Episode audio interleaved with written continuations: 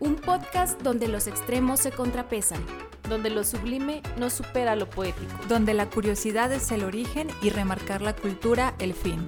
Esto, es Arrecholados. Hola, bienvenidos a un nuevo episodio de Arrecholados, el capítulo número 13. Justamente antes de entrar al aire decíamos que el capítulo 13 en viernes 13. Estamos grabando el viernes 13. estamos grabando el viernes. Pero ya habíamos dicho que es un, es un día bueno para las cosas románticas y demás. Ya habíamos tenido esta, esta plática. Y bueno, acompañada de Alejandra Castañeda, Lorena Cisneros y sobre todo un invitado muy especial. Vamos a platicar de un tema muy curioso, como siempre, los tiene aquí mi amiga Lore. Platícanos, Lore, qué va a ser el día de hoy. Pues primeramente, como ya dijo Vale, tenemos un invitado muy especial. Él es actor de teatro, radio y productor de audiovisuales y por supuesto un talento zacatecano.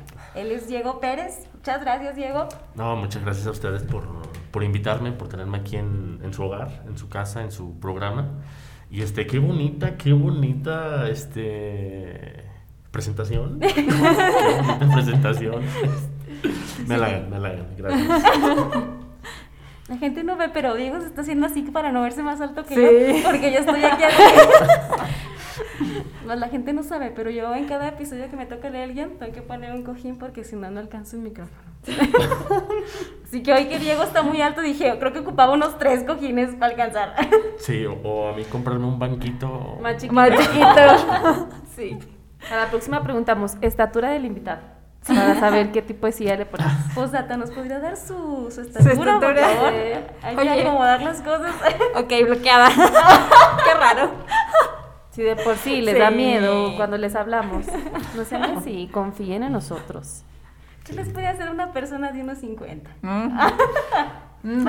Pues Ahí estaba Napoleón. Dijo Diego, creo que me halagan, me halagan, pues. Sí.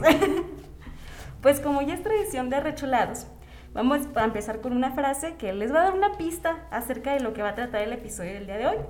Aunque bueno, creo que con el invitado que tenemos, pues eso ya es una pista todavía más grande de lo que va a tratar el tema de hoy. Ser o no ser, esa es la cuestión. ¿Qué es más digno para el espíritu? ¿Sufrir los golpes y dardos de la insultante fortuna o tomar armas contra océanos de calamidades y haciéndoles frente a acabar con ellas? William Shakespeare. Pues en este episodio, ya se pudieron dar cuenta con la frase, vamos a abordar un tema que está relacionado con una de las ramas de las artes escénicas y que ha formado parte de nuestra cultura desde la antigua Grecia, que en ciertos momentos nos genera una explosión de emociones hasta llevarnos a un estado sublime, pero que en otros nos acerca quizás al borde de una crisis cuando nos invita a reflexionar sobre la dura realidad y sobre la realidad que tanto anhelamos y que quizás nunca será. Y creo yo de manera muy personal, ya ustedes me dirán su opinión, que hablar sobre el teatro puede hacerse desde muchas perspectivas, comenzando por la de aquellos que están sobre el escenario, como Diego, por ejemplo, los que están tras bambalinas, o también los que nos convertimos en simples espectadores como lo seríamos nosotras tres, por ejemplo. Evidentemente las tres aquí arrecholadas pues somos espectadoras y Diego es todo un experto en el tema, por eso le invitamos, por si la regamos, que nos corrija. O si yo me equivoco y descubren que solamente Ni vamos a saber, nadie se va a dar cuenta. Te apuesto que nadie se va a dar cuenta. Ojalá. Pero bueno, quienes ya conocen este podcast y sobre todo quienes conocen las personalidades de cada una de nosotras tres, podrá imaginarse desde qué perspectiva es que voy a tocar este tema. Siempre algo misterioso y macabro de los temas, así que pues váyanse dando la idea de qué va a ser. A lo largo de la historia han existido obras teatrales que han tenido las dos caras de la moneda.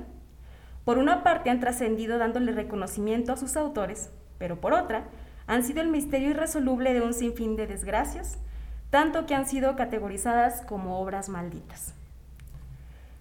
Así que la primera obra de la que hablaremos el día de hoy, y que es considerada a nivel mundial desde hace mucho tiempo como obra maldita, fue escrita por William Shakespeare.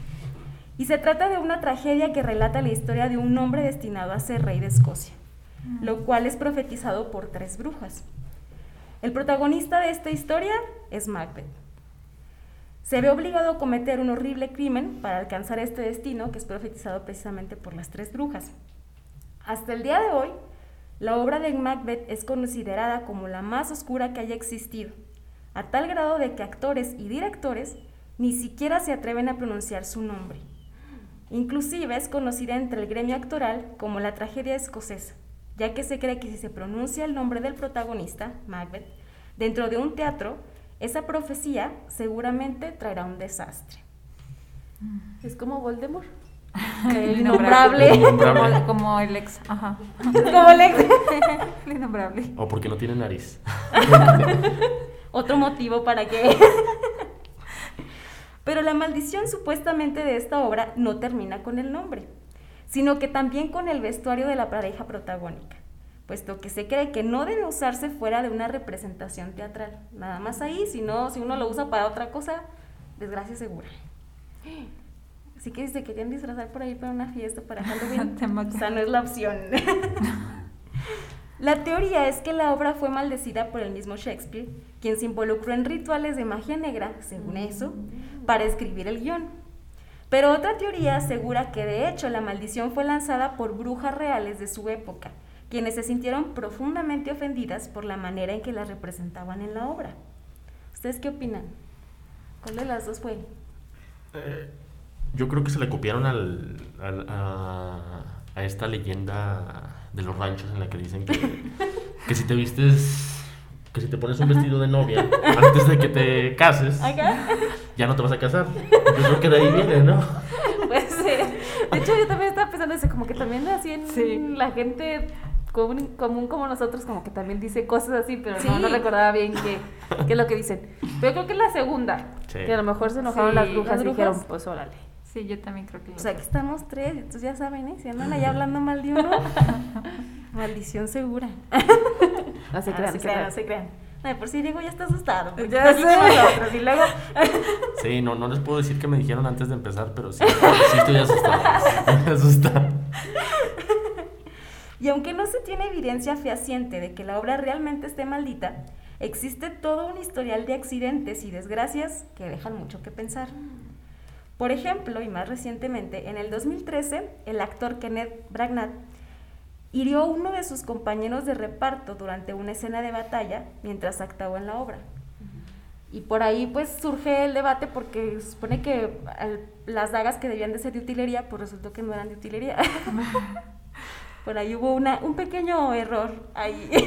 Como no queriendo. Pequeño, grandísimo error. Muy, muy psicópata.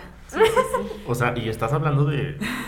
Es, es un actor también de cine. Este, bueno, no sé si lo ubiquen, es este el director de la película de Thor, el director Ah, de El Expreso de Oriente Sí, sí, sí. y el, el- el villano que se acaba de salir en la película de Tenet. Mm, Entonces, que le haya pasado a él, Sí. Sí. Está raro. sí está, está raro. Yo Tomó su testimonio. tiene- ¿Sí fue maldición o no fue maldición? Yo pienso que sí. Yo sí creo que sí existen este tipo de, ¿De maldiciones? de maldiciones o, ¿No te cosas? o de cosas sobrenaturales. que- Chécala. Chécala. que Porque digo, ¿te ha pasado a ti? Este, no me ha pasado, no me ha pasado, pero... este, Afortunadamente. afortunadamente, todavía, todavía, todavía.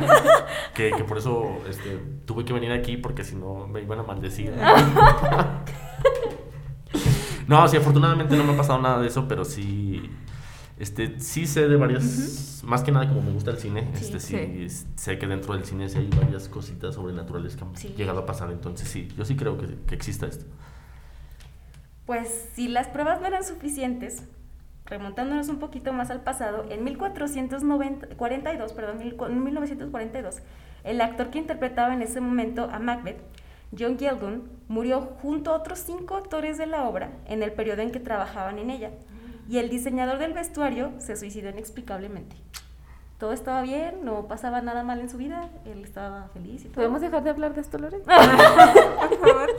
Por favor, ¿cómo pasturaste Next, toda la obra? Cambio de tema. Cambio de tema. Más para que le piensen si le sugieren el papel, si luego a Diego se lo quieren dar, híjole, este Sí, yo dije, a nosotros no creo. No.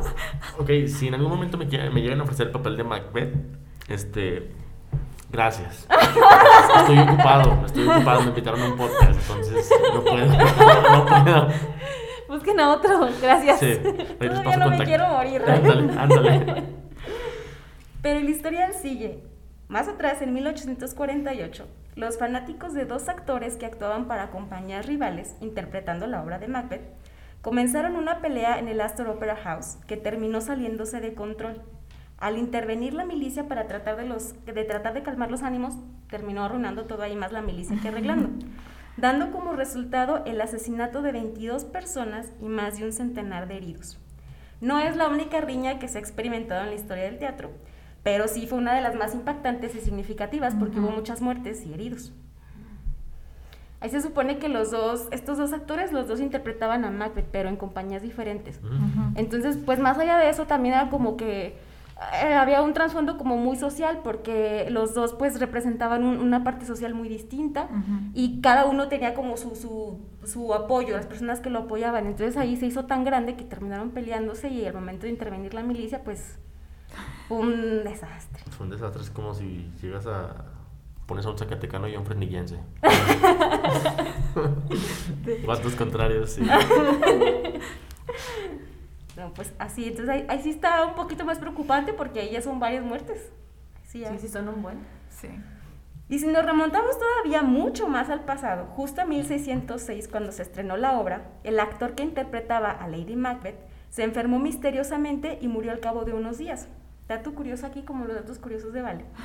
Es que Ey. el periodo isabelino, Ey, me lo ando ey, Vale. ey, oye, hicimos una promesa, Lore, en el Tenemos episodio el- pasado. sí. ¿Y los abacos? Tenemos ¿Dónde está el cosa. Los voy a poner en digital. Ahí se los pongo en ¿Dónde está edición. la No sé cómo, pero ahorita lo investigo. Y yo, ¿dónde está el Bárbárale, qué memoria. Pues el dato curioso es que en el periodo isabelino las mujeres no tenían permitido actuar en el teatro. Entonces los hombres Qué eran raro. los que interpretaban también los papeles femeninos. Y de hecho, este Eso es está uno más de raro. los inicios. De hecho. O sea, no te dejo que lo interpretes, pero, yo sí. O sea, sí, bueno, esto, bueno, a reserva de lo que ahorita nos platique Diego, a lo que, bueno, yo, yo estuve viendo es que se consideraba que si las mujeres hacían un papel en teatro, era como eh, un poquito dañar esa imagen perfecta de la mujer, que los hombres sí podían hacer ciertos papeles y la mujer tenía que mantenerse siempre muy al margen de cualquier otra cosa, siempre mantenerse perfecta, así. Y de hecho, esto es lo que forjó los inicios de lo que conocemos como los drag queens. Sí, ya decía yo. Me recuerda a la, a la mm, película de Shakespeare in Love. Ah, sí, ajá. Y sí, de hecho, sí, la reina sí parecía toda una drag queen. Bueno, pues esa es otra cuestión. sí, la verdad, o sea, muy blanca, muy. Y ahorita muy la realeza, ¿cómo vale? Disculpa. Bloqueada. No, sí, sí, pero precisamente también la reina no permitía tampoco que No. las mujeres participaran, porque le parecía que era hasta cierto punto algo indigno que la mujer hiciera papeles, eh, porque bueno, a veces eran papeles cómicos o Sí. papeles que pues tenían que llevar al extremo una realidad, entonces creía que las mujeres no debían hacer eso.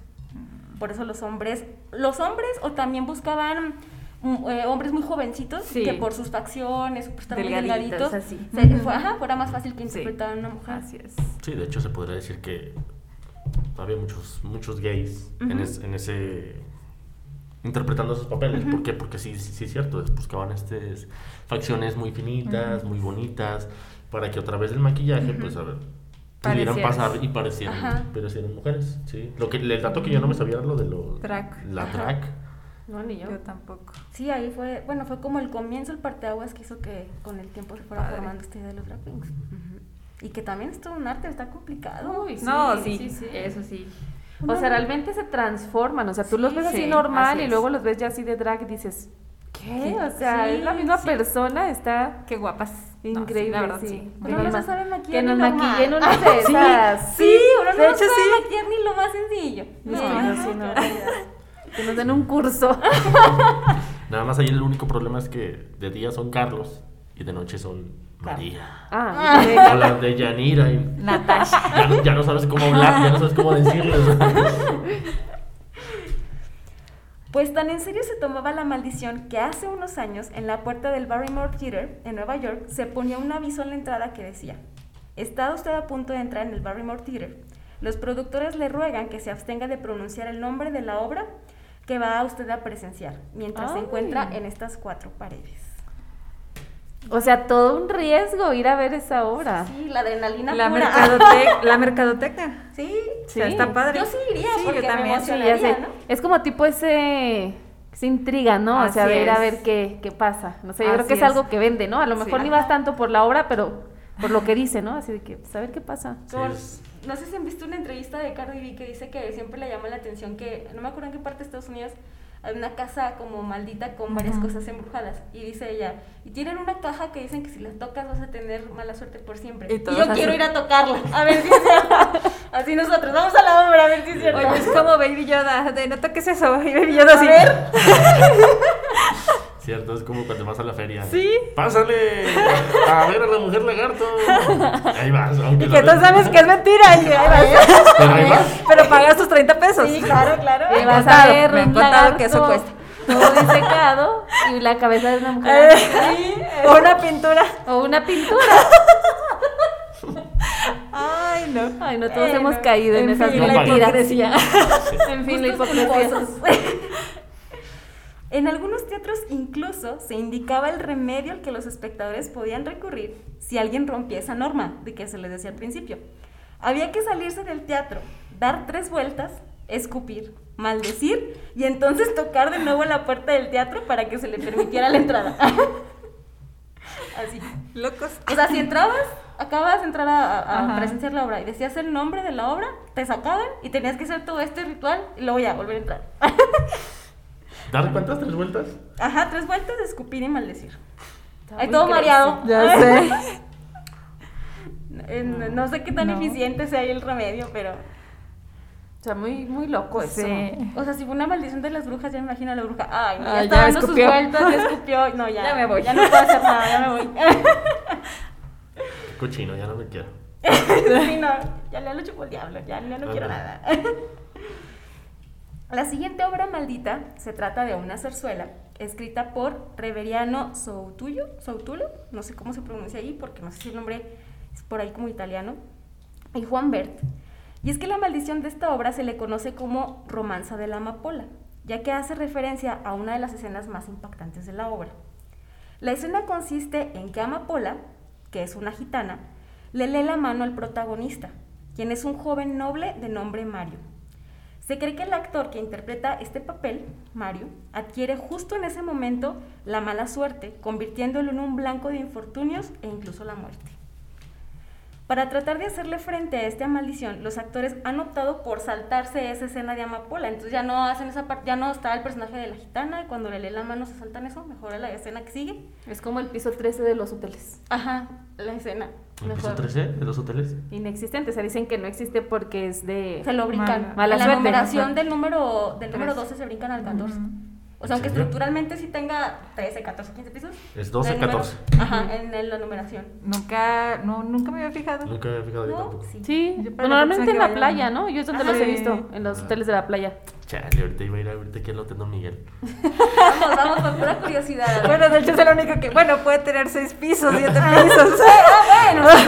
Primero busquen uno que tenga que tenga. Tienes toda la razón. Aquí Bueno, pero que- tiene, tiene muchas habitaciones. A lo mejor no hay habitación 3. Trece. Ah, puede puede ser. Pues hay que ir a preguntar. Vamos a investigar. Eso es un dato curioso, pero dicen que hay una habitación prohibida en el Hotel Don Miguel. ¿En el Hotel Don Miguel? Sí, ¿Por o qué? sea, no prohibida, pero está, es secreta. Tiene, o sea, es una habitación. Ay, aquí haciéndoles publicidad. No nos están pagando por eso. ¿eh? Es una habitación y tiene jacuzzi y todo, pero parece que es un... mm, ¿Como una pared? Ándale, como una pared, como un ah, closet. ¿Y lo Pero, pero, o sea, si yo quiero, ¿me Sí. puedo hospedar en esa? Sí. ¿Y cómo la pido? Me da la secreta, por favor. Ok. La receta secreta, por favor. Como en. A lo mejor con una clave, ¿no? No De sé. hecho, esa se usa mucho para fiestas y así. Vale, pues, ¿cómo la conoces? No. Exacto. exacto. Era la pregunta que iba a hacer yo. O sea, el dato curioso del Hotel Don Miguel es eso, pero el dato curioso de cómo lo dijiste tú, Me ¿cuál lo es? contaron, se los juro. Empiezo dudar porque Vale nos cuenta anécdotas muy, muy extrañas. Todo dice, no, no, me contaron. Me Entonces, contaron. O Vale me miente o no sé qué tipo de gente conozca a Vale, ¿verdad? No sé quiénes sean tus fuentes, ¿vale? Sí, no, mis amigos son muy raros, ¿sabes? sí, sí, la neta, o sea, sí es muy raro irte a encerrar en un hotel para hacer una fiesta, sinceramente. Pero estaría padre conocer la habitación Sí, secreta. sí, la neta sí. Ahorita vamos a a... ¿Me da la secreta? Quiero ir nomás ir a ver. Pues la siguiente obra, que también se considera maldita, se ha convertido una- en una leyenda tanto por su reputación como maldita, como porque su autor es el dramaturgo Molière. Y es que para 1673, Molière no sabía que esta sería su última obra. Se trata del enfermo imaginario. Esta obra es una sátira que se centra en el mundo de los médicos y su protagonista es un hipocondriaco de nombre Argan que se pasa el día entero sufriendo por sus supuestas enfermedades y utilizando los remedios que le recetan sus médicos. El meollo del asunto es que más que curarlo, los médicos más bien, o sea, ellos ya saben que no, que no tiene ninguna enfermedad y más bien buscan lucrar con esto. Entonces, de eso se trata la obra, es, es una crítica como tal. Y así nacieron los placivos. Es de tiempos allá Sí. Cuando la obra se estrenó, fue el propio Molière quien la, la protagonizó, usando un vestuario en color amarillo. La historia cuenta que para ese entonces el dramaturgo sufría de tuberculosis y la obra en realidad reflejaba sus circunstancias del momento, o sea, lo enfermo que él se sentía y que pues no, nomás no buscaba que realmente le dieran una solución médica. En el cuarto acto de la obra, Molière sufrió un ataque de tos terrible que le provocó eh, e incluso escupir su propia sangre. Asimismo, después de esto, murió sobre el escenario de ese ataque de tos que le dio. Haciendo esa, haciendo esa escena, ahí murió. Y es por esta razón por la cual la obra, eh, en la obra que se representa, nadie quiere vestirse de color amarillo, ya que les trae mala suerte a los actores. Y mucho menos vestirte de color amarillo y que te toque interpretar esa escena. Porque a los que, eh, antes de que se tuviera la concepción de que era maldita, los actores que la protagonizaban, algo les pasaba o morían inexplicablemente. Entonces decían que era pues la maldición de Molière, porque él murió así. Ah, Está impresionante, ¿no? El otro día estaba viendo un video de un modelo que murió en una pasarela. Ah, sí. Y dices, o sea, como, o sea, realmente sí es Sí. como que impresionante y no, o sea, no, no, no me imagino, pues, o sea, como que presenciar algo así es, es muy fuerte. Sí, o sea, en un, en un momento en el que ni por tu cabeza pasa que, que llegue a pasar esta circunstancia, sino que, que haya un muerto. Exacto. Y lo más porque, por ejemplo, en el de la pasarela se ve que los otros siguen como si nada. Exacto, era la crítica que les hacían, o sea, que después de que alguien fallece en el momento, no suspendieron la pasarela y Sí, dices, no, no, manches, o él sea, se quedó ahí tirado. Y pues sí. sí, ya sé. O sea, si ves que uno de tus compañeros se cae desplomado, dices, a me ver, para detengo, esto, sí. me detengo y detenemos todo, o sea, también es como falta de O sea, sí entiendo la parte de ser profesionalista y que, Pero- Ajá, y que el show tiene que continuar, Sí, pero, pero- creo que hay sus límites. Sí, no, eso está muy exagerado. Es que, bueno, se, se supone que como profesionales, se supone que pase lo que pase en el escenario, te tienes que seguir. Ah. Yo, por ejemplo, algún- un- les voy a platicar así rápido en un festival de teatro de calle. este, yo estaba en un musical que se llamó Fronteras y estaba empezando la obra, entonces me tenía que subir unos andamios para ser como rescatista. Tengo mi mano de un lado y me voy a brincar hacia el otro lado y en eso una tabla se me mueve y ¡jum! se me movió el hombro, se me zafó. En ese momento me lo tuvieron que acomodar y como apenas estaba empezando la obra y como yo tenía todavía que presentarme durante toda la obra, Sí. así me la aventé. Aunque trajera el hombro todo así, todo, todo mal, todo chueco. Así me la tuve que ¿Y aventar. cómo? Y en tal hora sí. Me tuve que, me tuve que aguantar el, ¿Sí? el dolor. Literal. No, eso sí es Sí, ser sí está, profesional. eso sí. entonces- Sí está Pero obvia- o- obviamente necesitas que haya como estos staffs que, o sea, si, si ven que Sí. este se cayó y Sí. que no reacciona, Así que no es. se levanta, entonces, ok, vamos a ver qué pasa, lo sacamos, los demás continúen. Saben que si hubo un muerto, entonces detenemos todo. O sea, ahí sí ya es algo. Sí, es algo ya estamos hablando de, de vida o muerte. extraordinario. Sí, no, no, no. Sí, porque como sabes, todavía a lo mejor podías hacer algo, ¿no? Todavía tenías Sí. signos vitales, podías darle una oportunidad y pues no, ahí se quedó. Exactamente, yo por ejemplo acá conmigo pues nomás me quedo sin brazo y ya, no, no pasa nada, yo pasa nada. sigo vivo. no más, no más sigo eso. vivo, sigo vivo. No se le estaba, ah, no es para tanto, no, Sí, no perder 15 un brazo. En Brazo 15 minutos se te duerme Ah. nomás. No pasa nada. No pasa. Puedes seguir. Pues la siguiente obra maldita fue estrenada en 1882 por Ruperto Chapí. Esta obra cuenta la historia de Simón, un hombre avaricioso que adopta a la joven Ángela después de que su padre es asesinado durante una tormenta. Aunque pudiese parecer un acto de nobleza el adoptar a la joven, el verdadero objetivo de Simón era quedarse con la herencia de Ángela. Así que hace todo lo posible para impedir el amor entre ella y su novio Roberto. Y pues aquí eh, eh, la maldición de esta obra radica en que los actores suelen quedarse sin empleo, los directores suelen fracasar y los representantes quedar en la quiebra después de participar en esta obra porque aquí el dato curioso es que para los críticos la obra fue un completo desastre. ellos consideraban que era algo muy trillado, una historia de amor, pero a la gente le encantó. Pues es lo que conecta. Sí. Ajá, entonces ahí empezó a tener como que problemas la, la, obra, de que no estaban eh, ellos obteniendo las ganancias que esperaban, hasta que la gente le empezó a gustar y dijeron, no, pues sí, sí está, está bien, aunque los críticos digan que no. Pero sí, dicen que los, que los actores y directores y representantes suele, suelen ocurrir pues estas desgracias cuando hacen la obra. Pero yo no la he hecho, ¿por qué estoy así? ¿Por qué? Si yo todavía no la he interpretado. Sí, digo, déjenme acuerdo, pero creo que no. No. no, no sé qué. Tal vez por ahí hay otra obra maldita, Diego. A lo mejor. Hay una, alguna que hiciste y que no sabías que era una maldición. A lo mejor. Habrá que investigar cuál. Después la incluiremos aquí en el listado. Ok, hoy tengo dos cosas que investigar. ya te contaré, Abas. Luego saliendo de aquí se va a ir al Don Miguel. ¿A Don Miguel? A todos los hoteles a buscar el piso 13. Y buscar entre mis fotos cuál fue la obra maldita. Oye, que se encuentre el hotel que tenga 13 pisos para que diga, no, joven, aquí no tenemos elevador, puras escaleras.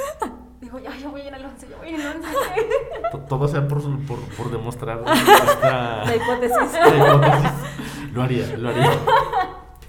No, insisto, eso es profesionalismo. Sí.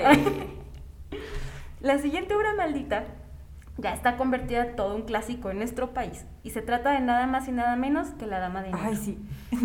Yo tengo muchas ganas de ver esa obra y no, no la he visto, pero siento que debe estar muy De hecho, no. antes de que empezara la pandemia venía cada 2 de noviembre, ¿no? O algo así, aquí a Zacatecas. Sí. Y a Fresnillo. Ajá. Pero pues... ¿Sí ya la viste? ¿No está buena?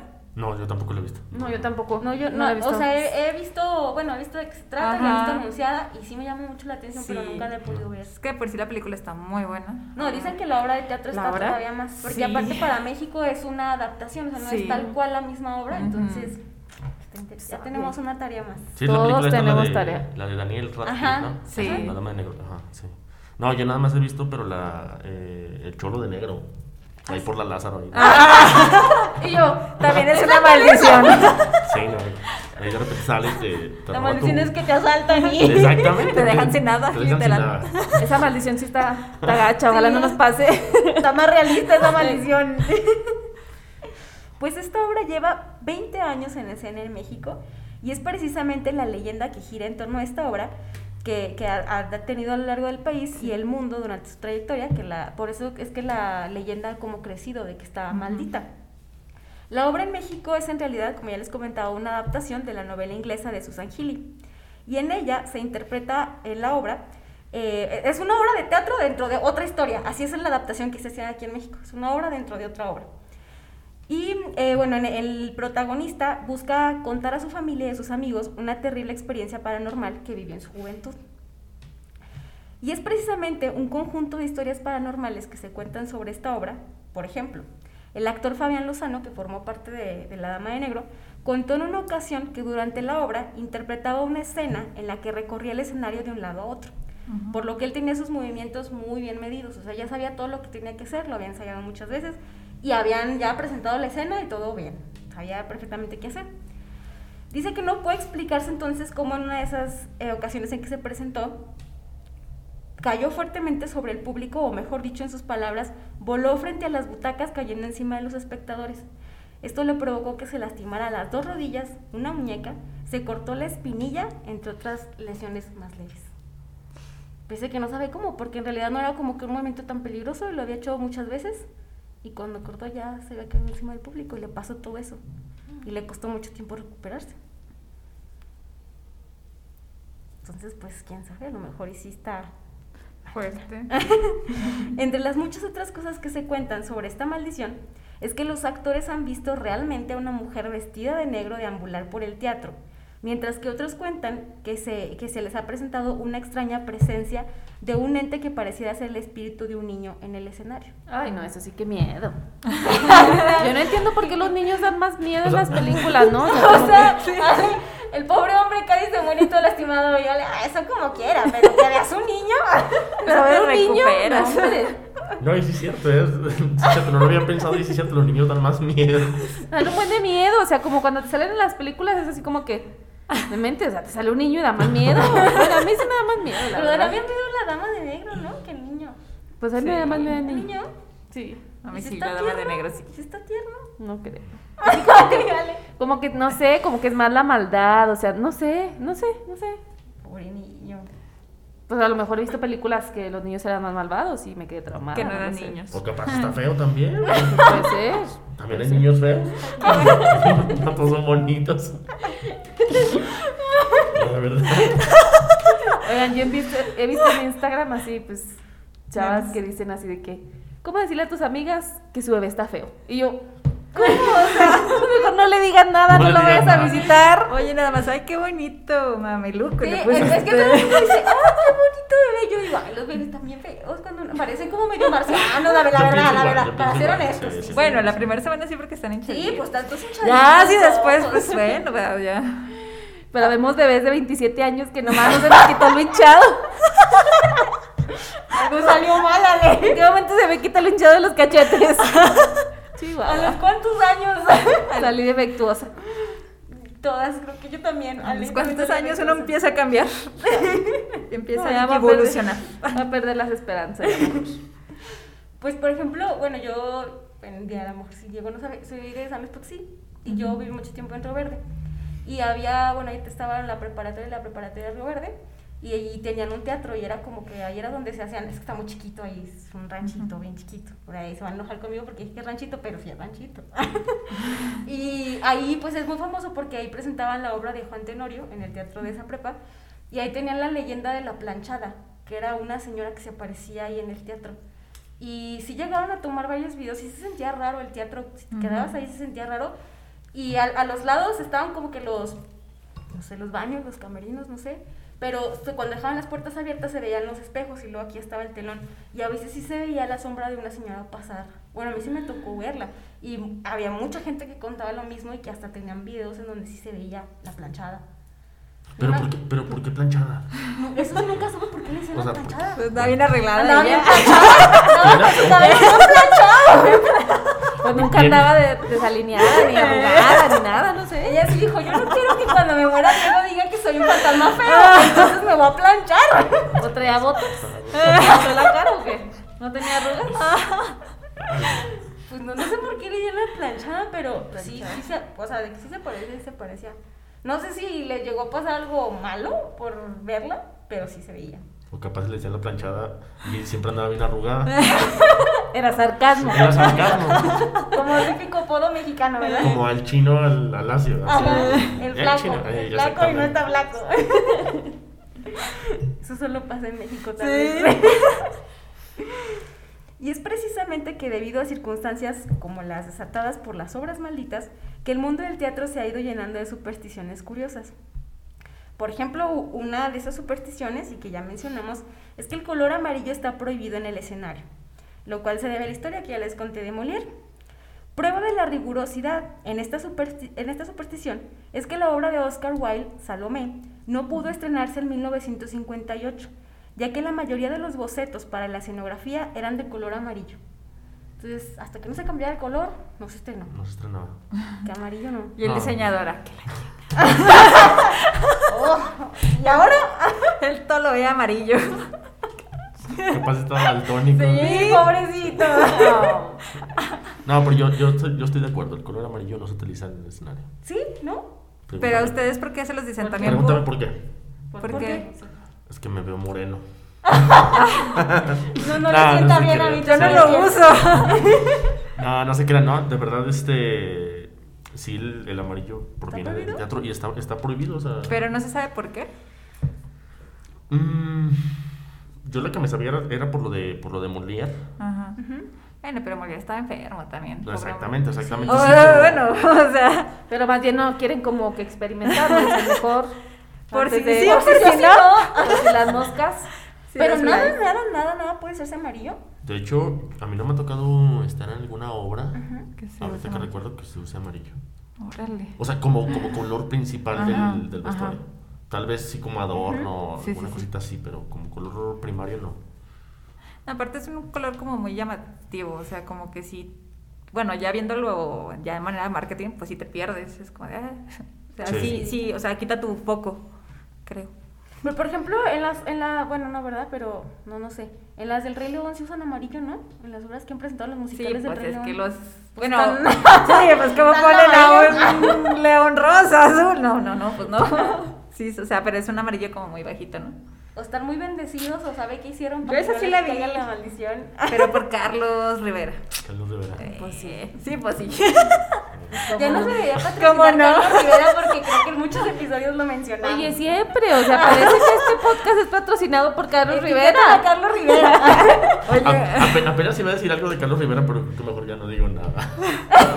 No es actor, no, ya sabemos. No, no, no, no, fuera de eso, es que a mí me gusta, o sea, me gusta, me gusta su Sí, música. ya, No, me, me, me gusta ¿A mucho su música. Sí, De hecho, o sea, ¿a quién no? Tengo sus, tengo sus discos, pero una vez que vino a la feria fui a uno de sus conciertos y me desilusionó mucho porque no trae como show. Y en No, realidad yo iba por escuchar sus canciones, pero empezó a cantar muchos covers y fue como de, no, yo no vengo a escuchar covers, yo vengo a escuchar Es tus que, canciones. Diego, era, el objetivo no era de hacer show, o sea, era llenar mujeres. Carlos Rivera es el show. Deleite visual. O sea, como dicen, es el Chayán de las nuevas Sí, generaciones. o sea. Las señoras quedamos muy satisfechas. Así cante la misma canción 10 veces. Ay, qué bonito canta. Tú síguele, tú síguele. Qué, qué mal quedamos, muchachos, qué mal quedamos. Si no nos patrocina Carlos Rivera por Sí, exhibirnos. Sí, ya sé. No, pues esta última vez que vino al palenque, hay todas las de la oficina. Sí. Ahí sí. Y todas así. Ahí se fue nuestra quincena. En... No le hace. ¿Cuánto cuesta? Ahí está. Hasta nos fuimos a formar. Nos fuimos a formar para comprar los boletos. Pero ya, Carlos. Rivera patrocínanos. Carlos Rivera, por favor, patrocina este programa, este podcast, Se digo las muy Con amor. con amor. por favor. Desde Zacatecas, Con amor. Oye, me acordé de, de los regalos que le daban a Carlos Rivera en, en el palenque, Ah, ¿te sí, acuerdas? muchas Que le dieron como un carrito de la mina, Sí. así como en, en cartón, que decía, ¿quieres ir a la mina conmigo? Y que le daban así varios regalos, ¿no? No, no, tuvo un espectáculo. Sí, y a la que le dio el carrito que decía que si quería ir con ella a la mina de Eden, se la pasó al escenario y se fue Sí. con ella. Y yo así de, ¿En serio? ¿por qué no hice mi carrito? De haber Me faltó creatividad. Al otro le traigo la bufa en papel maché. De que me toca, me toca. Oye, nosotras ahí aguantándonos el mega sudor por el estatua encerrado en el palenque. No le hace, no le No hace. le hace, no le hace. querido público, si un día le llegan con un carrito, así, es porque de verdad lo aman. De verdad, de verdad, lo quieren, de verdad lo quieren, valore eso. No, y estaba grande, o sea, lo mandó a hacer, era un carrito como Sí, de madera. bien A lo hecho. mejor, si algún día nos escuchas, está- nunca se nos olvida. Nunca nos olvida que llevaste un carrito de madera, así que lo mandaste a hacer y le pusiste que si quería ir Y contigo a nuestros sueños de que nos eligiera a nosotras. Solo llevábamos una cartulina. Nos quitó toda posibilidad. Pero bueno, ya, ya, ya. sigamos, sigamos, porque si no hay que nos llevamos todo el podcast hablando de este tema. Pues bueno, el color amarillo no es el único que está mal visto y hasta prohibido, ya que por ejemplo también el color, el color púrpura se consideraba que no, no debía ser usado.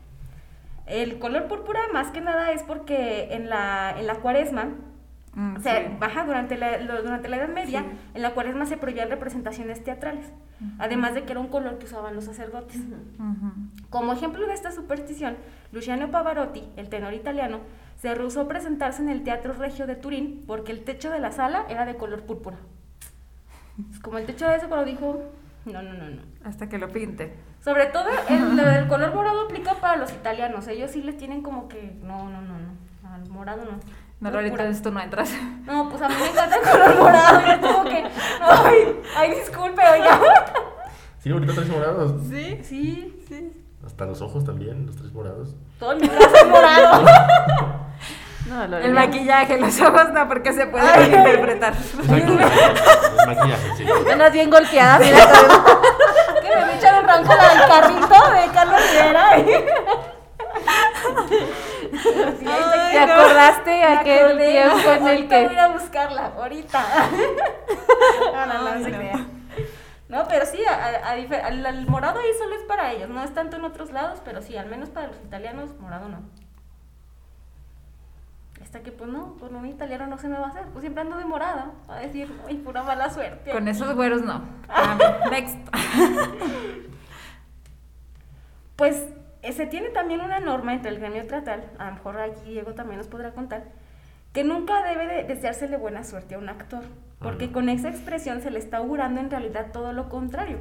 Es por ello que en lugar de eso se utilizan expresiones como rómpete una pierna.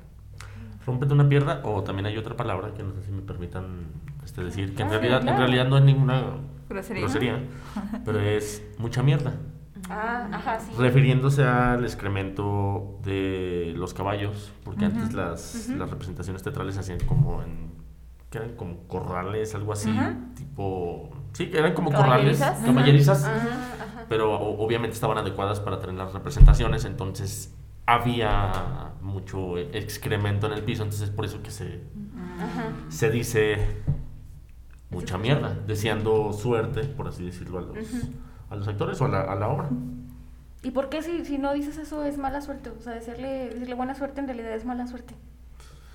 Pues se tiene, se tiene la mala, la mala idea de que no tendría nada de malo, ¿verdad? Pero es como, no sé, son este tipo de cositas teatrales que se van Ajá. pasando por generación en generación en generación y pues ya uno las, las apropia. Ajá. Sí, ya no, yo creo que ya, yo creo que ha de haber muy pocos que sepan ese... Que lo utilicen. Mm. Si no les decimos como el invitado que tuvimos, Omar, pues mira, mucha luz. Mucha Mucha luz. luz. Mucha luz. y no solo en el mundo del teatro, sino que también en varias culturas se ha generado toda una expectativa de terror y misticismo acerca de los espejos rotos y su equivalente a siete años de mala suerte. Ah, sí. Así que no podía ser la excepción en este ámbito teatral, ya que se considera que un espejo roto puede provocar problemas con las luces, distracción en los actores u otro tipo de accidentes. Sí, pues sí. A lo mejor por eso se aparecía la planchada, porque yo me acuerdo que un espejo estaba roto. ya encontré por qué. El Estaba portal. el portal El abierto. portal sí. abierto. Está abierto. Nomás arreglas ese espejo y listo. Encontrar la solución. Después de tantos años, Después de una exhaustiva investigación. Determinamos por qué existe la planchada. O sea, pero usted- ¿ustedes conocen a alguna persona que tenga mala suerte después de que haya roto algún ¿Espejo? espejo? Ah, Yo no tengo no. contacto. o sea, yo no A mí sí se me han roto espejos y creo que no. Bueno, ¿verdad? Yo digo que no tengo, no me ha pasado como mala suerte por. Yo creo. No, yo no, la verdad no. No. Y no recuerdo si yo he quebrado algún espejo. Porque también, bueno, mucha gente tiene la creencia de que si tienes muchos espejos también es malo. Ah, sí. que Es muy malo. Y a mí me encantan los espejos. Yo puedo estar rodeada de espejos. De hecho, hay una, una teoría. No ¿Te gusta estarte viendo, ah? Sí. Ay, qué bella. Confirmo. ¡Ay, qué caray! No, sí, de hecho hay, una, hay una teoría que ay, podemos hacer experimento, pero no sé qué tan peligroso sea, que dice que si pasas viéndote frente a un espejo más de 10 minutos, empiezas a ver cosas. Sí, pues sí. Por ¿Saben qué? No me van a juzgar. Pero yo sí hay veces, o sea, que así yo, que yo he tipo- pasado tres horas viéndome. No, no, no, no, no. Que estás como tipo viéndote en el espejo. Yo, por ejemplo, que cuando me arreglo, cosas así, que duras mucho tiempo y llega un momento en el que realmente te, o sea, te pones así como fija, que dices, ay, güey, esta soy yo. Así como que te, como que empiezas a Sí. ver cosas que a veces por la cotidianidad, como que dices, no me había fijado que se me ven las ojeras o cosas así. O sea, como que empiezas a ser un poquito más consciente de, pues, de cómo te ves. O sea, tú no te estás viendo todo el tiempo, tú nada más ves de aquí para allá, ¿no? Entonces sí es como que extraño. Es que sí, sí, de hecho tienes, este, concuerdo contigo porque las personas es como de, vemos, pero no estamos viendo este, Ujú. Hacia adentro, hacia acá. Hacia adentro, exactamente, nomás estamos viendo como lo, eh, Sí, ah, qué bonito, qué bonito te ves, ah, mira, pero ya no, ya no te pones a, A los Sí. detalles. a los Ajá. detalles, exactamente. Hay que intentarlo y luego venimos y contamos nuestra experiencia. ¿Pero qué empiezas a ver? O sea, cosas en ti o cosas no, no, atrás. no, cosas Ah, que yo, no, a ver, ajá, cosas que no están ahí, no, cosas que no son tú, o sea, alrededor de ti o así. A mí sí me pasó una vez. ¿Te quedaste 10 minutos viéndote en un Mm, espejo? eh, sí, es que sí me... Ay, vale, eso ya está grave. Sí, sí. Bueno, no, o sea, estaba en un lugar donde había muchos espejos y pasó una persona atrás Ajá. y estaba sola. Sí. Pues podríamos intentarlo. Según la pri- o sea, la Sí, sí. es- se supone, ¿verdad? Es que ustedes ya saben que soy rara, Diego, Sí. no saben, pero se supone que si quieres hacer como eh, digámoslo así, meditaciones más reveladoras, así como otro paso para que puedas como expandir tu mente, es eso, que puedas verte 10 minutos en el espejo y que cuando empieces a ver algo que pues no está ahí, no te asustes, mantengas la calma y digas, ok, eso no está ahí, solo soy yo viéndome el espejo, no pasa nada. Sí. Y el siguiente paso, ajá, el siguiente paso es que en un cuarto a obscuras, que no entre nada de luz, te tienes que sentar frente al espejo y atrás de ti poner una vela para que la vela genere como ese destello alrededor de ti. Y igual tienes que quedarte ahí, pero el mayor tiempo posible. Y pues aguantar ahí. No sé qué, nunca lo he intentado. No, No, sé qué Inténtalo, no sí, qué miedo. Sí. Pues ahorita está la luz prendida y no tengo ninguna vela y ya me, ya me voy. Ya me voy. Bueno, Ya no aguante. Ya no aguante. Ya me dio miedo. Digo, ya con eso, ya gracias. pues para ya no asustarlos. No, sí, pero sí, sabía, sí sabía Sí. esto de que los espejos son, este, son como Sí, portales. puertas, Portales. portales a- de las dimensiones. Sí, sí. De hecho, fíjense que yo, por ejemplo, en mi cuarto, si tengo así como que está mi cama y luego está así como la puerta, la puerta del closet y hasta el fondo tengo un espejo y siempre la cierro porque me da como miedo. O sea, como me acuesto de lado que quedaría así como al espejo, Sí. no sé, siempre me ha dado como ese miedo y mejor la cierro. Como que digo, ay, no, no me vaya a ir, no me van a jalar de los pies y... Pues que se dice, ¿no? Que no, Sí. o sea, que, que no tienes que poner espejos enfrente de tu cama. Por donde Ajá. duermes. Que no, que, no te, que no te reflejen, que no te den hacia. Híjole. Pues yo tengo mi cama, y a un lado de mi cama tengo el espejo y duermo viendo hacia el espejo y Sí, yo tal vez también. por eso soy rara. Lloré viéndose toda la noche así. Pues no, no me la paso viendo, ¿verdad? Pero no me da miedo, o sea, pues ves tu cuarto y te ves tú ahí y ya, pues te duermes. Y los Querido, demás pu- ven- querido público, la persona, la persona que tengo a un lado, del lado derecho, eh, se supone que es Lorena, pero creo que no es Lorena. Entra en un trance cuando estamos la- grabando el podcast. Me extraña, me extraña. Me presento, yo soy Darla, vengo el día de hoy. pues la siguiente superstición, que se ha ido perdiendo un poquito en el tiempo, pero hace algunos años atrás, está- estaba prohibido silbar si no se era parte del equipo técnico en el teatro. El origen de esto radicaba en que anteriormente los silbidos eran la forma de comunicación entre los técnicos que realizaban los ajustes que pedía el director, por lo que si una persona ajena al equipo silbaba podría provocar una desgracia durante la puesta en escena. O sea, solamente entre ellos así se comunicaban. Entonces, si a mí se me ocurría silbar, pues ellos iban a pensar que tenían que hacer algo, movían algo y ya salió mal. Entonces, pues eso, pues, yo nunca he sabido silbar. Así que No, yo. yo no me podría No, equivocar en eso. No. Es que está difícil. No, no Somos está- todas unas damitas. Así es. Así es. Bien. ¿Cómo Diego no sabe silbar? No. no. Y vale, somos todas unas damitas. Somos ¿no? todas unas damitas, todas. Pues otra superstición es que es común que los actores reciban ramos de flores antes o al finalizar una función como muestra del afecto de su público. Pero el gesto no sería tomado de la misma manera si el ramo incluyera claveles. En el siglo XIX los actores y actrices eran contratados por temporada y como una manera para notificarles que su contrato había sido renovado, se les, se les enviaba un ramo de rosas. Por el contrario, como una forma sutil de informarles que habían sido despedidos, se les enviaba un ramo de claveles. Ándale. No, qué feos. Así que es mucho humor podemos negro. rescatar ese, eso de la historia si no saben cómo despedir de forma sutil o cómo decirle al tóxico Ten. que ya no hay su ramo de claveles. Si no les entiende, sugiéranle este episodio de Recholados Oye. después de darle su ramo. Oye. Oye, al rato, llegan le con el entiendo ramo. todo. Llegas con el ramo y luego arrecholados. Mm, Ve el número. 4800. Sí, el minuto y todo. Minuto tal. Oye, yo no Así sabía es. eso. Yo creo que sería una manera más bonita, por ejemplo, pues, las empresas cuando despiden a las personas, está horrible. Sería una manera bonita, mínimo una Sí. rosita, ¿no? Tu ramo de claveles y... Sí te las avienta. episodio. Sí. Exacto, te ahorras palabras. Ten. Está medio poético, ¿no? De tu ramito. Ya sabes qué esperar. Si son rosas, todo bien. Si son claveles. Ya valió. Ya valió. Pero qué fuerte también, o sea. Sí. Sí. no por, por eso es que no, no les debes de dar claveles a los actores. Rosas u otras flores, pero claveles no. No, a mí no me da nada. Eso es más triste. Es más triste. Digo que sea claveles, dan que sea claveles. Ay, que sea una flor de cempasúchil, ya. No, ahí sí me daría miedo. ¡Qué miedo! Cada quien, cada quien de- sus ramos. Pues otra de las supersticiones es que nunca, bajo ningún motivo, debe haber oscuridad absoluta en el teatro. Siempre debe dejarse al menos una luz tenue o recóndita encendida.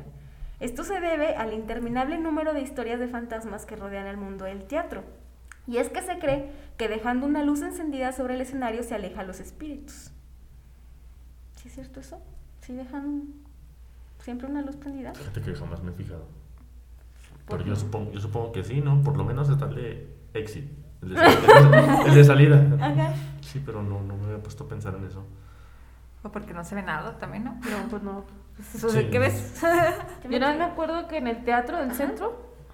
¿En el se me olvidó-? Sí, se me olvidó, se me fue el nombre. Antes hacían como obras en la Sí. noche, bueno, era Ajá. como, ¿qué? Terror en corto o Ajá. algo así, y ahí sí había partes totalmente oscuras. Ajá. Pues sí, sí daba miedo, hombre. Imagínate ser el velador del Teatro Calderón. ¿Saben qué estaría Qué padre? miedo. Ir a uno de los teatros de aquí así de noche, pero que no hubiera nadie, o sea, que nos dejaran entrar nosotros y averiguar qué tanto es cierto.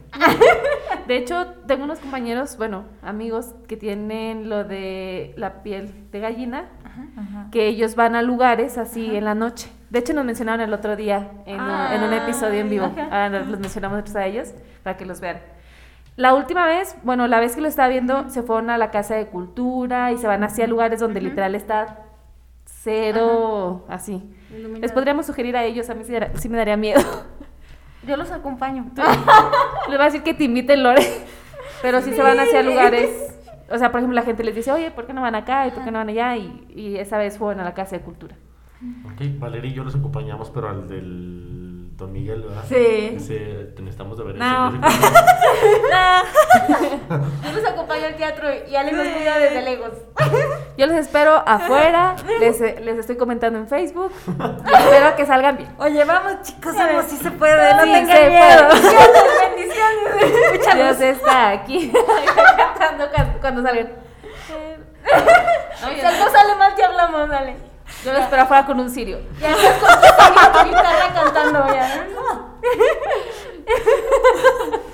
Ya tenemos todo el equipo planeado. Mientras Vale y Diego van, investigan al hotel, nosotros al teatro.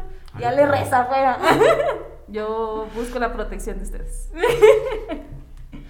Pues otra superstición tiene que ver con el hecho de que las plumas de pavo real están prohibidas para ser usadas como elemento decorativo, ya que se cree que existe una gran semejanza entre las plumas del pavo real con un ojo, convirtiéndose por lo tanto en una fuente de mal de ojo. Pero el pavo real no es el único eh, despreciado en escena. La víbora tampoco se escapa. De por sí ya tiene toda una carga religiosa y moral que la desprecia. Se tiene prohibido mencionar su nombre, por lo que en su lugar deben usarse sinónimos o imitarla con movimientos corporales. ¿cómo? Me acordé del- de este personaje de Derbez. Eh, párale, párale, párale. En vez de decir esto, En vez de di decir mejor víbora, esto. Ah, el porterazo. Sí. El porterazo. en vez de decir víbora, di animal que se arrastra y Así, así, me en imaginé. el teatro. Oye, y el pavo real bien feliz, porque no le quitan sus plumas, qué bonito. Ah, sí, ¿no? No, porque según es Sí. más viejo. Qué Está bueno. bien, tan bonito que está. Tal vez. aparte, los ojos no son malos. Pues no. Exclamó la que le gustan los ojos, ¿verdad? La que le gusta estarse viendo. Sí. Y vale, me gustan los ojos, los espejos, me gusto yo. Más que nada. Más que nada. Qué bonita autoestima tienes, Vale. Vale y andan con el autoestima hasta arriba. Full. Anteriormente se tenía la creencia de que si se dormía con el guion bajo la almohada, se memorizaba el texto mientras se dormía. Ay, oye, como en los exámenes. Oye, todos en fa. Todos los libros allá abajo. Allá abajo, sí.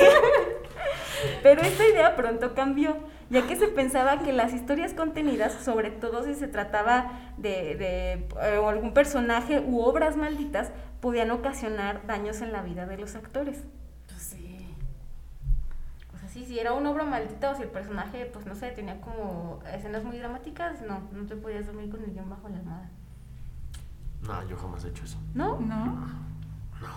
Sí, digo, por si sí, así no. O sea, sí me he puesto en las noches a estar como repasando los, los diálogos, estar haciendo análisis, sí, pero yo dejo el texto en su en, en su lugar, en la mochila, para irme al día siguiente a ensayar y listo. Yo jamás lo he puesto abajo o ahí al lado de la cama, no. Sí, no. Pues llama a hacer la prueba. Creo que muchos estudiantes sí lo han hecho con Sí. sus tareas. sí. A ver, cuéntanos, ¿los- ¿se han sentido malditos después de eso? Sí, pues si no- reprobaron por flojos, por no estudiar, pues claro. Yo lo único que hacía era así que cuando estaba estudiando, pues hacía mis guías y me grababa. Y ya después me ponía en la noche toda la noche, Ale. Neta. Yo sí lo hacía, la verdad. O sea, como que, porque inconscientemente se me grabara todo. Algo ha de quedar por ahí. Algo ¿verdad? ha de Algo ha de quedar, algo Algo ha de quedar. Sí, sí, sí. Dale, por ahí en la noche soñé esa respuesta. A ver, ¿qué? ¿Qué? Pero así me dejaba los audífonos y estaba la noche escuchando la grabación. Sí, yo nomás, yo nomás había escuchado que, que en San Luis Potosí las tablas de multiplicar se las aprendían con la parte de atrás, la contraportada de las libretas. Se la ponían abajo de la, de la almohada. almohada? Sí. ¿Tú me platicaste, no? no, no te creas. Este, Atrás de la, ponían la contraportada la contraportada. con ella. Ya ves que antes la- la- las libretas, las libretas, Ajá. este, antes tenían una contraportada y si venían Ajá. las, este, las tablas de Ajá. multiplicar. Sí. Este, yo había escuchado que, que sí los niños sí se la aprendían, pero no así como ahorita te estoy diciendo que a través de la, de la almohada. Había otro método más sencillo. Más doloroso. O sea, no. Necesitaban de una mamá. Que estuviera al lado de ellos y si se equivocaban, Con la chancla. zape. No, así, como no, no. cualquiera. No, así Todos, sí. con las lo que sea nos aprendemos así. No, o sea, así hubiera sido Todo física cuántica, matemática, no sé, Ajá. ingeniera civil o no así sé. hasta doctorado ahorita, rápido. Yo ya estuviera en la NASA. Yo no sería actor. Yo no sería actor, la verdad. Pues por ejemplo, como otra cosa rara, por ejemplo, se supone que las cartas del tarot, si dejas una carta del tarot abajo de tu almohada, eso te ayuda a tener como un sueño lúcido o a recibir un mensaje referente a lo que a la carta que te haya salido. ¿Sí lo has hecho? Yo sí lo he hecho y sí. ¿Y si te sale? Sí. O sea, pero como la que tú No, quieras. o sea, o- sacas una que al azar y eso Ah. es como la que te toca.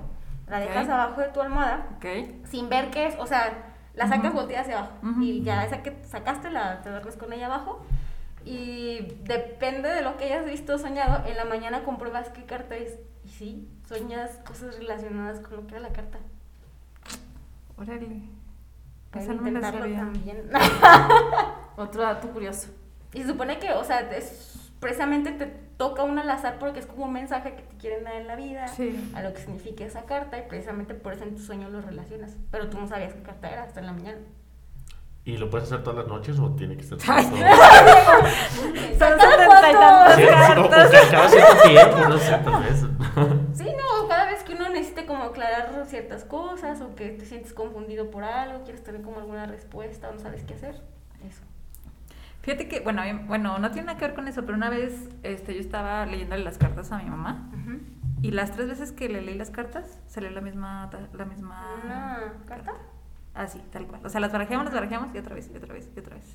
Que a veces lo habías puesto bajo la almohada y- Eh, para que quedara más claro. eso vamos a hacer. Y Valeria, ¿ama? Ajá. Estás lista, mamá. Pues Pero solamente con las de tarot, ¿verdad? Sí, con las de sí, cuatro no. de corazones. No. Oye, ojalá y gane, ojalá y gane. ¿Con, con cuál tengo que Cada apostar? quien. Cada quien. Puede ser, a lo mejor las personas que ya son jugadores profesionales, pues sí las ponen abajo de su armada, no Eh, sabemos. puede ser. Sí, No sabemos. A lo mejor así se comunican con las cartas. Cada quien sus rituales raros. Cada quien. La última superstición radica en la creencia de que existen obras a las que no, no les interesa ser sutiles, al punto de ser consideradas como polémicas e inclusive acreedoras de la censura. Y esto pues también las ha convertido en malditas. En especial hay cuatro obras teatrales que han, que han causado especial revuelo. La primera lleva por título Extraños en el tren, la cual es una adaptación que habla sobre el intento de uno de los personajes por cometer el crimen perfecto y en su camino orilla a otro a ser su cómplice. La censura de esta obra se debió sobre todo a que en la obra original se presentaba un homicidio explícito. Entonces, pues como era eh, tal cual así, o sea, parecía muy real en escena el homicidio, entonces la censuraron y ya no se pudo presentar. Sí, pues sí. No me imagino cómo, cómo, no sé, Diego, ¿saben? ¿Cómo le pueden hacer para que sea muy explícito el homicidio? Oye, y los psicópatas hasta adelante. Me encantó, está perfecta. Es No sé cómo le harían. Es que raro, bueno, no sé, de hecho estábamos la otra vez platicando de, de eso, o sea, que si tú tienes o tú le dices a tu psicólogo, no, pues es que he soñado como que mato a alguien, Ujú. tienes como esa parte psicópata o sociópata, que yo sí lo he hecho. Ay, sí. Mm. Pero, o sea, Vale, muchas gracias. ¿Sabes que ahorita, ahorita vamos a pedir un ramo de claveles? muchas gracias, vale. por todo. Qué amable, ¿eh? qué detalle, vale. Yo nunca he soñado eso. ¿No? No, nunca. Yo sí, bueno, nada más una vez, pero sí. Bueno, es que de hecho psicológicamente supone que todos tenemos un grado de esquizofrenia y Sí, de sí, psicopatía. de neurosis. eh, normal, ¿verdad? No, normal, ya. Ajá, pero ya superando esos niveles Sí. ya es ahí. Sí, no, ya Sí, que te no. guste o así, ya está. Pero a ti no te gusta la idea de matar a alguien, ¿verdad? No, ya- oye, ya está. ¡Eh! Y vale, ay, qué bonito sueño. ¡Ay, qué bonito! Vale, no podemos seguir asustando a Diego, ya creo que ya está suficiente. Sí, porque bueno, yo he soñado que me matan. Entonces a lo mejor En esta vida solamente hay dos papeles, Diego. ¿Eres la presa o el cazador. o el cazador? Pues bueno, ya por lo menos ya vi quién me matan mis sueños. Ya vi quién me matan mis ahora sueños. todo tiene sentido. Sí. Di, con razón, Vale se me hacía muy conocida. Ya la he visto antes. Pues la segunda obra lleva por título Un corazón normal y habla, so- habla sobre los inicios de la crisis del VIH en la comunidad gay de Nueva York durante la década de los 80, así como de la lucha de los médicos por combatirla. Esta obra fue censurada en nuestro país, nada más aquí en México, porque mostraba a dos hombres besándose. Nada más por eso la censuraron. ¿Pero hace cuánto? No, Ah, desde que se estrenó aquí ya no, no se pudo, no se pudo ya presentar. Pero en realidad pues era una obra muy padre porque pues te presentaba toda esta problemática. Ujú. Pero nada más por esa escena ya la censuraron y la calificaron como maldita. La tercera es una obra que causó gran conmoción en su país de origen, Noruega, ya que se trata de una protesta directa a las reglas matri- matrimoniales que regían en el siglo XIX y de las que nadie se atrevía a hablar para ese entonces, en el siglo XIX. Por si fuera poco, defiende a la mujer por encima de los convencionalismos, hasta el punto de que se considera como la primera obra teatral feminista. Y pues también por eso fue censurada, por considerarse feminista. La siguiente... ¿Cómo, perdón? Qué raro. Sí, pues es que todas son como eh, temas muy delicados que de pronto incomodan y dicen, mejor las censuramos. Pero pues también de eso se trata el arte, ¿no? O sea, a final Sí. de cuentas es Sí, una forma de expresión, es una forma de manifestarte y también hay que recordar que gracias al arte se hicieron revoluciones. Entonces, Sí, de hecho el, el teatro empezó como, o sea, todo el teatro es político. ¿no? Todo el teatro habla de, de política, todo el teatro habla de, de, de hechos sociales y este como que para que empiecen a, o sea, que empiecen a decir esto sí, esto no, esto sí, esto no. Que genera uno un criterio. Exactamente, no. Pues así estas dos obras. La tercera es una obra que causó gran... Ah, perdón, esta ya se las dije. La siguiente obra lleva por nombre El Gorigori. Pues esta es el nombre está, A- a- a- Hay que alcanzarla por el nombre, ¿no? está curiosillo, ¿verdad? El Gorigori. gori, gori. Fue censurada durante el siglo XVI y XVII en España y México, nada más. La obra trata de una serie de enredos que experimenta el personaje central al punto de fingir su muerte para no rentar su casa a un extranjero. Como pueden más o menos imaginarse, dado que la obra hacía burla de la muerte al significar un entierro, al mismo tiempo que se burlaba de las órdenes religiosas, eso le valió ser censurada. pues sí. Pues está bonito el nombre, ¿verdad? Gori, gori. Gori, Gori, Mientras es cosquillas, gori, gori, gori. Como cuando les a los niños. Gori, gori, gori. Pues es que algo tenía que tener de risa, ¿no? Para Sí. hablar de muerte y demás, pues sí. Sí. Pues sí, también sí. siempre que cuestionas a la religión, así, pues es como uy, delicado. ¿Pero eso hace cuánto fue? En el siglo XVI y XVII. Ah, No, Nada más en. España y México ya tiene, ya, sí, ya, tiene ya, tiempo. sí, no, ya ahorita ya. Pero también las cosas no han cambiado mucho, lamentablemente. Ahorita, bueno, desde que empezaste el guion me acordé de la película del Joker, que siempre Ajá. dicen que también es como un personaje, el que, por ejemplo, pues ya ven, uno de los que lo interpretó se suicidó, ¿sí? Se suicidó, Sí. Y pues después decían así como que ese personaje también tiene como ciertas cosas complicadas y hasta incluso este último que lo interpretó decían, "Ay, pues a ver con qué, qué- con qué sale ahora, ¿no? O sea, si no le afecta como en su vida personal, porque sí es un personaje también muy fuerte, ¿no? O Sí, sea, es cuando muy ve la fuerte. película dices, no manches, o sea, sí es, Ujú. sí está fuerte. ¿Y hasta qué punto sí les afecta, Diego? Como la ¿Un carga del personaje? personaje. Ajá. Este, pues obviamente tú le estás prestando este, tu cuerpo y tu mente a, a otro ser, Ujú. por así decirlo, que tú mismo estás creando, Ujú. que lo creas a, a través del texto. Este, es muy difícil, obviamente que para, para esto hay técnica actoral, para Sí. esto se trabaja, para esto se, obviamente uno va madurando y va aprendiendo cosas para poder lidiar con ese tipo de situaciones. Yo cuando recién empezaba hace 10 años, sí, 10 años, este, recuerdo que un profesor nos puso a hacer un ejercicio en el cual contábamos este, una mentira, pero que el público no sabía que era mentira. Nosotros no lo inventamos. Entonces yo pasé, me senté y empecé a decirle, no, miren, este, eh, hace un mes, este, mi novia y yo, este, estábamos sentados en, en la, en la butaca, llegó y me cortó. O sea, me, me dijo que ya no. Obviamente yo estaba empezando, obviamente siempre he sido del, del método naturalista, de creérmelo y sentir lo que está pasando o lo que estoy haciendo. Entonces empecé a llorar, pero yo no sabía o no, no sabía cómo controlar esas emociones. Yo me fui a mi casa sintiendo todavía ese dolor, esa tristeza. Me dormí sintiendo ese dolor y esa tristeza. Hasta el día siguiente llegué, oiga, profe, este, ¿qué- ¿cómo le hago? Es que to- todo el día, ayer en la noche, hasta que desperté, me sentí triste. Le lloró a su novia que no tenía No, novia. que no tenía- Exactamente, que no tenía novia. Y era como de, ¿por qué me siento así? Y ya me dijo, mira, digo, es que tienes que aprender a que lo que actúas lo tienes que dejar ahí. En el momento en el que, en el que cierras el, el ejercicio, la obra o el Sí, montaje, sí. ahí lo dejas. Ujú. ¿Cómo tienes que buscar ese método? Tienes que encontrarlo tú solo. Ujú. Entonces, me dijo, tienes que respirar, recordar que eso solamente fue ficción, Ujú. que tú prestaste tu cuerpo, que sí es real, tu mente que sí es real, pero fue una ficción y ahí se queda. Tú te vas, tú sigues tu vida normal y así es como tienes que hacerlo. Obviamente uno va aprendiendo a dejar eso, a ya no irse con el personaje a, a su casa, pero hay a veces que a pesar de que tienes como la técnica, Todavía te Todavía. la carga emocional del personaje sí. es demasiado fuerte, por ejemplo, Exacto, el Joker. sí, el Joker es un personaje muy, muy fuerte.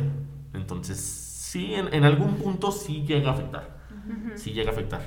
Pero es por esto que, que buscamos la técnica y el aprendizaje Se para requiere no toda una preparación. Sí, exactamente. Como el cisne negro, ¿no? También ya ven en, Ah, en la sí. película que al final la chava pues se mata, ¿no? O sea, de tanto que entra como en este papel. Perdió el... Sí. Sí, perdió la, la, la noción de lo que fue la, de lo que era la realidad y la ficción. Exactamente, es, es, Sí. es un muy, muy buen ejemplo. Sí.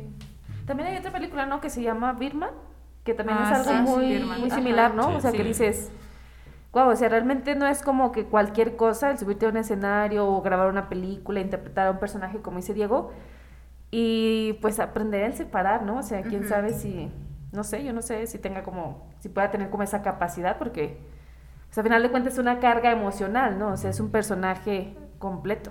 Sí, porque está sintiendo, el actor siente, el, Sí. el- el actor le duele cuando se muere su hijo, el actor le Sí. duele que se está muriendo su hijo, o sea, lo está, lo está creando en su ser, en su imaginación y lo está sintiendo como si de verdad fuera. Entonces, soltar esa carga, Ujú. sí, es, es, es, es, es muy difícil, sí se puede, obviamente que por eso uno es actor, uno trabaja para, para encontrar estas técnicas y, y capacidades de poder dejar eso ahí.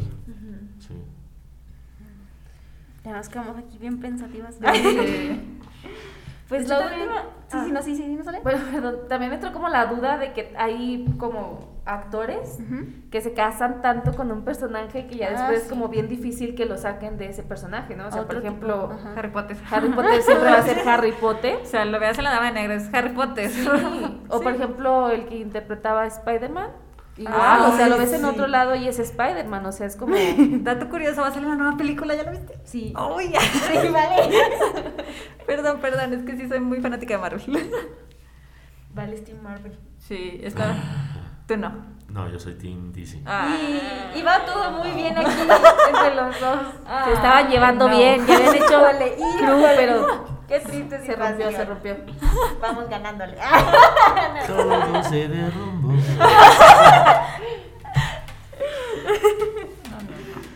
Pues la última obra que fue censurada y es considerada maldita se llama El galán liberal. ¿El qué? El galán liberal. Pues ya desde ahí, ¿verdad? Desde Sí. Como la de Gori Gori. Cuenta la historia de un joven galán de la Nueva España que utiliza cualquier tipo de artificios para enamorar a una bella doncella. La obra fue censurada debido a que presentaba un desnudo en una época en donde no era bien visto que esto se hiciera. Entonces, pues como presentaba, aunque sea una escena rápida, ya dijeron, no, ya, quítela, quítela. Entonces podría decirse que fue la primera obra este, mostrando Sí, que presentó un desnudo. El Sí, más bien fue como liberal. que todas estas obras pues fueron precursoras en que presentaban algo pues, para ese entonces es muy complejo de aceptar y pues por eso las censuraron y las calificaron como malditas. Malditas. Creo que al final pudimos darnos cuenta que calificar como malditas a todas estas obras va más allá de figurarse como el origen de eventos paranormales e inexplicables. Son obras que llevan consigo un peso y una marca histórica, moral, emocional y, ¿por qué no?, también energética. Sí. Son obras que en su momento los opacó la- quizás la desgracia, lo que vivieron sus actores, sus directores, los sucesos desafortunados e inclusive el pensamiento equivocado de la época, que es precisamente lo que platicamos de estas últimas obras censuradas. Oye, me quedé pensando en la que se parece en Río Verde. Yo creo ¿La que planchada? tanto que ponen al a don Juan Tenor, ya, güey, no, ya todos La los años. planchada, otra vez.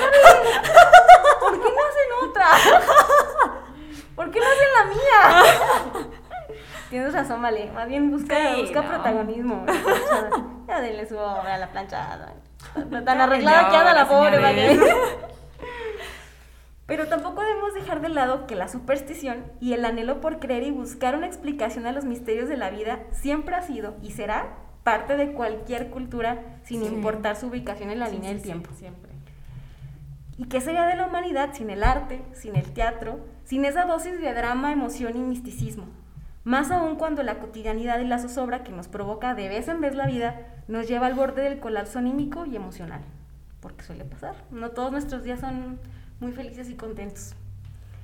Muy personalmente considero que esta parte misteriosa y mítica del teatro hace que a uno se le ponga la piel chinita, que salga a flote todas esas emociones y pensamientos que de pronto nos reprimimos o nos, nos ocultamos y que esos impulsan nuestra creatividad, nuestro pensamiento crítico y también la reflexión profunda, sobre todo cuando se, como bien lo dijo Diego, se muestra una realidad de la sociedad que no siempre queremos ver o que no le ponemos tanta, tanta atención a lo que realmente está pasando. Lo que en definitiva quisiera que se erradicara para siempre es ese aspecto realmente maldito, es decir, esa maldita censura y ese maldito pensamiento carente de criterio y de humanidad, que nos priva de la expresión y contemplación de obras tan entrañables como las que a lo largo de nuestra historia han padecido la prohibición. Sí. O sea, tienen un mensaje tan profundo y tanto que contar que no nos dejan, no nos dejan experimentarlo. Y como siempre vamos a terminar con una frase. En esta ocasión de la obra de Pedro Calderón de la Barca, que en lo particular considero que si le profundizamos más, tiene un mensaje muy sublime. ¿Qué es la vida? Un frenesí. ¿Qué es la vida? Una ilusión, una sombra, una ficción. Y el mayor bien es pequeño, que toda la vida es sueño y los sueños, sueños son.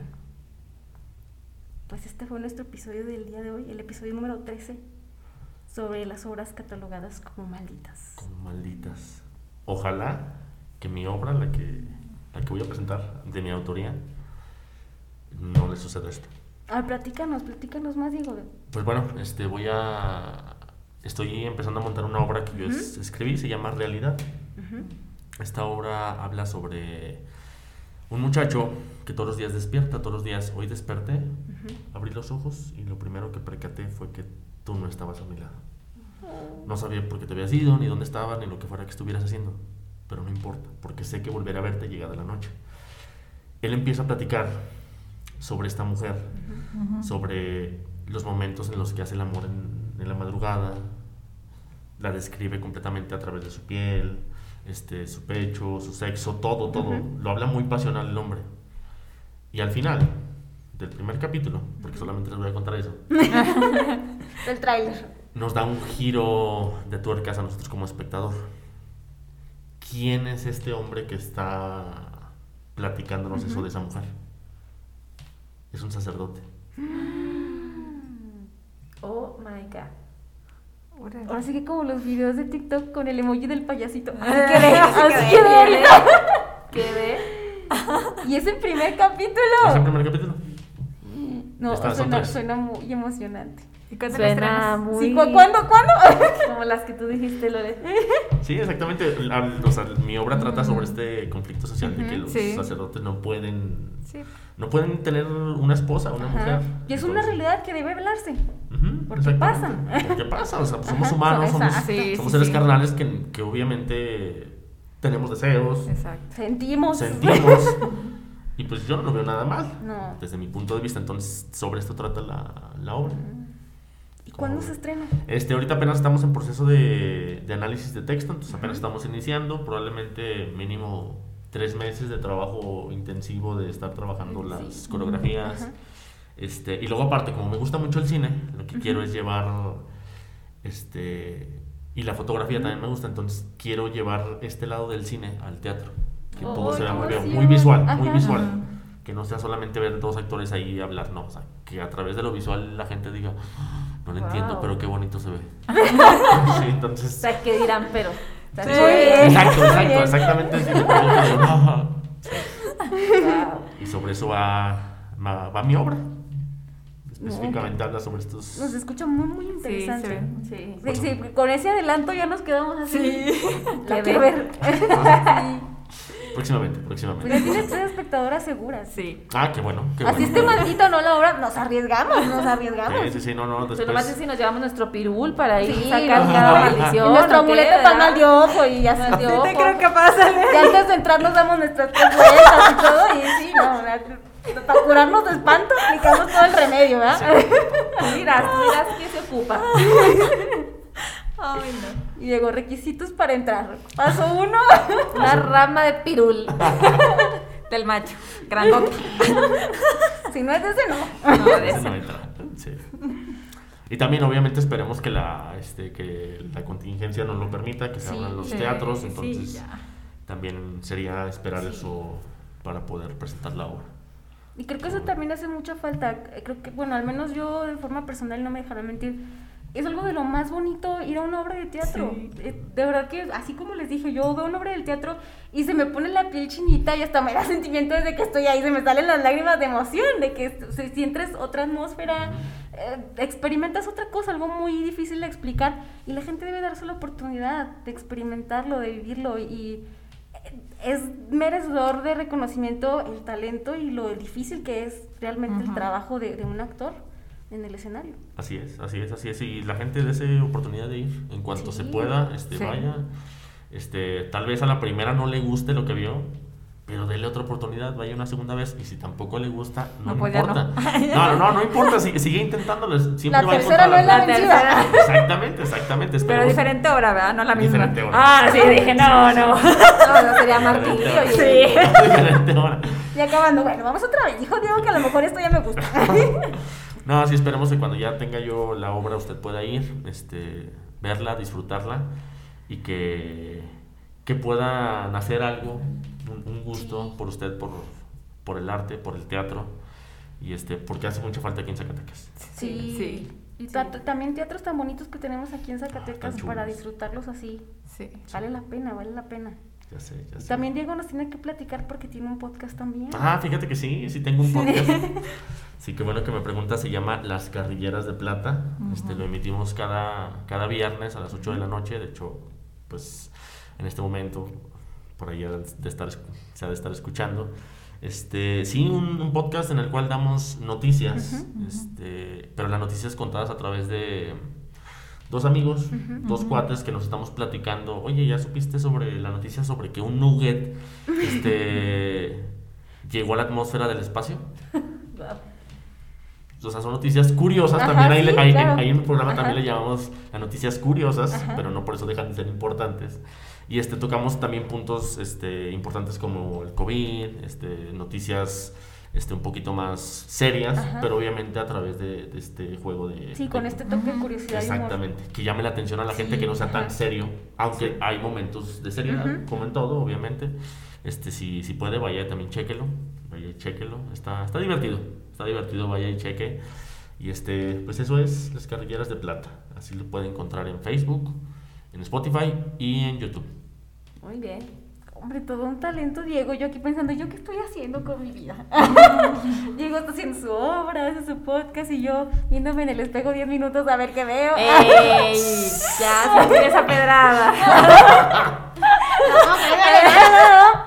todo bien, todo bien, vale. No, no, no. no.